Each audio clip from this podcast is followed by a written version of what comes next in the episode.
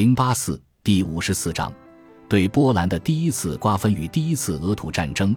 一七六九年春天，俄国军队占领了亚速和塔甘罗格湾，并筑起了防御工事。当年彼得大帝曾经征服过这片地区，但是在一七一年又被迫将占领地区交还给土耳其人。占领该地区的港口并建立军事堡垒，意味着俄国对顿河河口地区。及顿河流入亚速海的入海口具有了决定权。俄军接着又夺取了亚速海与黑海交汇的克赤地区，从而拥有了通往黑海的出口。与此同时，一支八千人的俄国军队以波兰为基地，继续向南推进到土耳其的瓦拉吉亚和摩尔达维亚两省。彼得卢缅采夫将军率军占领了摩尔达维亚全省和瓦拉吉亚至多瑙河的大部分地区。次年，又率领四万大军跨过德涅斯特河，在极少敌多的情况下，让土耳其军队接连两次遭受了毁灭性的失败。在当年七月七日的拉尔加战役中，卢缅采夫将军击败七万土耳其大军；在当月二十一日的卡古尔战役中，又打垮了十五万敌军。随后，他被擢升为大元帅。在圣彼得堡遥望战事的叶卡捷琳娜大喜过望。他对伏尔泰夸口说：“我只能向您通报胜利的喜讯，尽管这样做只是在老话重提，也有可能会让您对我感到厌烦。”这位女皇几乎每天都要参加军事会议，并不断地向前线的将领发去冗长的慰问信，鼓舞前线官兵的士气，并在东宫设宴款待休假的军官。在首都举行的军队游行中，她也总是穿着自己那身禁卫军荣誉上校的制服。自开战的几个月以来，叶卡捷琳娜一直试图打击土耳其的海上力量。俄国在黑海没有常驻舰队，因为他在这片水域中始终不曾拥有一个落脚点。彼得大帝建立了波罗的海舰队，但是他的继任者任凭这支舰队败落了下去。在登基之初，叶卡捷琳娜便试图重组这支舰队，修缮原先的舰船之余，再继续补充新的船只。他还请求英国政府允许他雇佣一批经验丰富的英国皇家海军军官。很多英国船长被招募进俄国海军，其中就包括塞缪尔·格利戈与约翰·埃尔芬斯通两位船长。他们二人均被授予海军少将军衔，薪酬为其他军官的两倍。叶卡捷琳娜希望这支舰队和这批军官都能发挥作用。在一次军事会议上，格里高利奥洛夫自言自语地大声说：“不知道这个利器是否可以在地中海上从后方对土耳其军队发起攻击。”这个大胆的构想引起了叶卡捷琳娜的注意。要想实现这个构想，就必须调动大量海军兵力，在海上绕行过欧洲大陆。俄国舰队将从波罗的海一路南下，跨过北海，穿过英吉利海峡。经过法国、西班牙和葡萄牙的海岸线，再通过直布罗陀海峡后进入地中海东部水域，最终让俄国女皇的旗帜飘扬在爱琴海上。然而，为了让这一战略部署得到落实，叶卡捷琳娜需要争取到与俄国交好的一个欧洲强国的支持。叶卡捷琳娜再一次向英国发出了求援的信号，白厅也再一次答应了他的请求。英国政府认为，一旦俄土两国军队开战，俄国军队势必也会同土耳其的老盟友法国交手。法国是英国的宿敌，任何能够对法国构成伤害的决定都会得到伦敦方面的支持。因此，英国向俄国舰队提供了补给站，并在国内军港赫尔与普斯茅斯及地中海上的直布罗陀海峡与梅诺卡岛对俄方受损船只进行了维修。一七六九年八月六日。叶卡捷琳娜目送首批俄国舰队从喀朗施塔德海军基地出发，开始了漫长的航程。在赫尔港，俄国海军得到了补给，随后又在英国位于地中海西部的梅诺卡岛军事基地度过了寒冬。第二批舰队在海军少将约翰·埃尔芬斯通的率领下，于当年十月出发，跨过北海后，在怀特岛附近的斯皮特黑德过冬休整。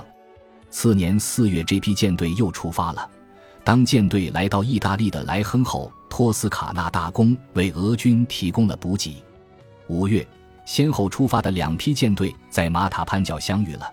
该海岬位于爱琴海的西大门，伯罗奔尼撒半岛的顶端。此时，舰队的指挥权已经被移交给格里高利奥洛夫的弟弟，在莱亨加入舰队的阿列克谢的手中。这个身材高大的刀疤脸曾经在叶卡捷琳娜发动的政变以及彼得三世的身亡事件中都起到了重要作用。他知道自己缺乏海上作战的经验，因此任命塞缪尔·格利戈为自己的战术顾问。阿列克谢吉和其舰队，开始在湛蓝的爱琴海上搜寻敌军。六月末，他终于看到了土耳其海军的身影。六月二十五日，在土耳其安纳托利亚附近的西俄斯岛及周围水域，一位指挥着十六只舰船的土耳其海军上将突然看到十四艘飘扬着白底蓝十字的圣安德鲁米字旗——俄国海军的军旗。的大型舰船正以战列队形向土耳其海军方向逼近。很快，守候在切什梅海湾北端附近的奥洛夫也加入了舰队。俄军的一艘舰船猛地撞向土耳其海军旗舰，俄土两方的水兵在甲板上展开了肉搏战。在互相炮轰了一阵之后，两艘船双双被炸毁了。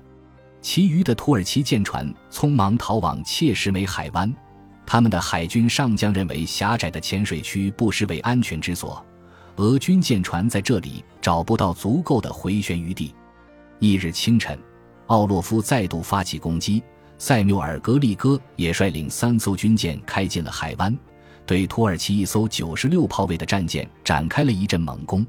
在他们身后出现了三艘巨大的老式希腊平底船，船上装满了易燃物，借着烟雾和海湾战斗的掩护。这几艘充当火攻船的船只冲向抛锚在海湾里的土耳其舰队，土耳其水兵首先看到一堵高耸入云、熊熊燃烧的火墙向自己扑了过来，在逼仄的空间里封住火势，大火迅速在土耳其舰船上蔓延开来，舰船一艘接一艘的被火焰吞没，旋即便爆炸了。土耳其海军遭到了灭顶之灾，十五艘战舰被摧毁，仅一艘侥幸逃脱。九千名土耳其水兵丧命。与此同时，俄方只损失了三十名水手。对于一支默默无闻的舰队，一个海军力量并不卓著的国家而言，在切什梅海湾一役中取得的胜利令世人瞠目结舌。由于这场大捷，奥洛夫将自己视为信奉东正教的希腊人的大救星。他随心所欲地在爱琴海上调动自己的舰船。并试图说服希腊人反抗统治他们的领主国土耳其，但是缺乏盟国在陆地上的积极支持，奥洛夫的计划最终还是化为了泡影。不过，他还是一度成功的封锁住了达达尼尔海峡。截至当年秋天，俄国海军将士一直饱受着痢疾的折磨，舰队遂回撤到位于莱亨的冬季基地。次年开春后，奥洛夫命令舰队返回俄国。被视作英雄的他，在祖国受到了热烈欢迎。他跪在叶卡捷琳娜面前，接受了圣乔治勋章。军队推进到黑海海域和多瑙河，舰队出现在地中海，在切什梅战役中对土耳其舰队造成绝对的毁灭性打击。俄国在一七七零年取得的这一连串胜利令人啧舌。欧洲各国在受到震惊的同时，也立即警觉了起来。俄军势力范围的迅速扩张令他的敌人与朋友都感到了担忧，其中就包括叶卡捷琳娜的盟友普鲁士的腓特烈。叶卡捷琳娜对波兰全境的永久性控制令他颇为不满。普鲁士和奥地利同样都不希望看到俄国将手伸向巴尔干半岛腹地或者攫取君士坦丁堡。然而，无论是腓特烈还是玛利亚特蕾西亚，谁都不知道该如何阻挡住俄国的脚步。尽管腓特烈向叶卡捷琳娜表示了祝贺，每一次俄军取得胜利时，我都情不自禁地想要致信给您。不过，我还是要等到六场大捷之后。然而，他最不希望看到的就是战争进一步升级，从而使法国和奥地利都面临着被卷入对俄战争的境地。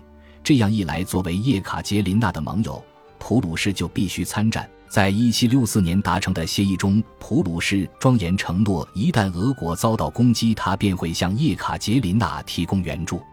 就目前的战争而言，土耳其无疑扮演者挑衅者的角色，因此普鲁士已经向俄国提供了资金上的帮助。但是，俄军在巴尔干半岛的渗透令奥地利感到惊恐，他声称将同土耳其结成盟友。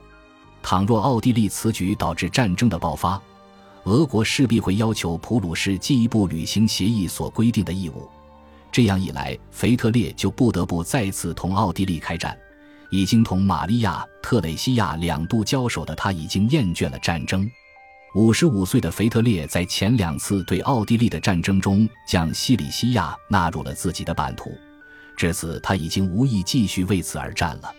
相比于战争，他更倾向于通过外交手段解决争端。波兰在谋求独立的道路上步履维艰。俄国大使已经成为这个国家真正的统治者，波兰被叶卡捷琳娜全面吞并只是时间问题而已。为了防止这种局面的出现并和平解决问题，慌乱中腓特烈找到了一个或许能令波兰三个强大的邻国都感到满意的解决方案。假如能在这个已经四分五裂的国家中各攫取一块地区，那么普鲁士、奥地利和俄国就应该都会感到安慰。如果叶卡捷琳娜能答应只占据居民以东正教教徒为主的东部地区，腓特烈只拿走他一直觊觎的新教教徒聚居的西北部，那么奥地利或许也会满足于天主教教徒为主的辽阔的南部地区。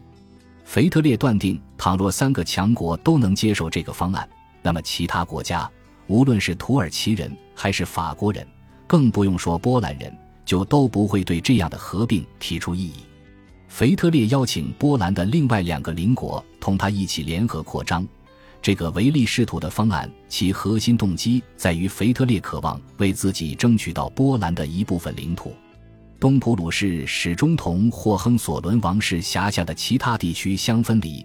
多年来，腓特烈一心想要修补领土问题上的这个缺陷，而解决的办法就在于夺取横亘在普鲁士领土中间的波罗的海沿岸地区。而这块区域正是波兰的领土。一七七零年秋天，腓特烈的外交图谋得到了他的弟弟亨利亲王的支持，后者代表普鲁士对圣彼得堡进行了官方访问。亨利亲王身材矮小，举止内敛，在哥哥腓特烈的要求下，他才勉强答应出访圣彼得堡，以促进瓜分波兰计划的实现。同哥哥一样，亨利对奢华的欢迎仪式漠不关心。也具有同样敏锐的目光和洞察力。叶卡捷琳娜为亨利亲王安排了一场又一场的宴会、音乐会和舞会，但是奢华的俄国宫廷生活却只令他感到不自在。在任何场合中，他从不迟到，对自己的言行举止始终小心谨慎。但是他一点也不开心，而他那副无动于衷的神情和敷衍了事的普鲁士式躬身礼，也同样令俄国不少臣僚感到恼火。但是，亨利和同样身为德意志人的叶卡捷琳娜却相处甚欢。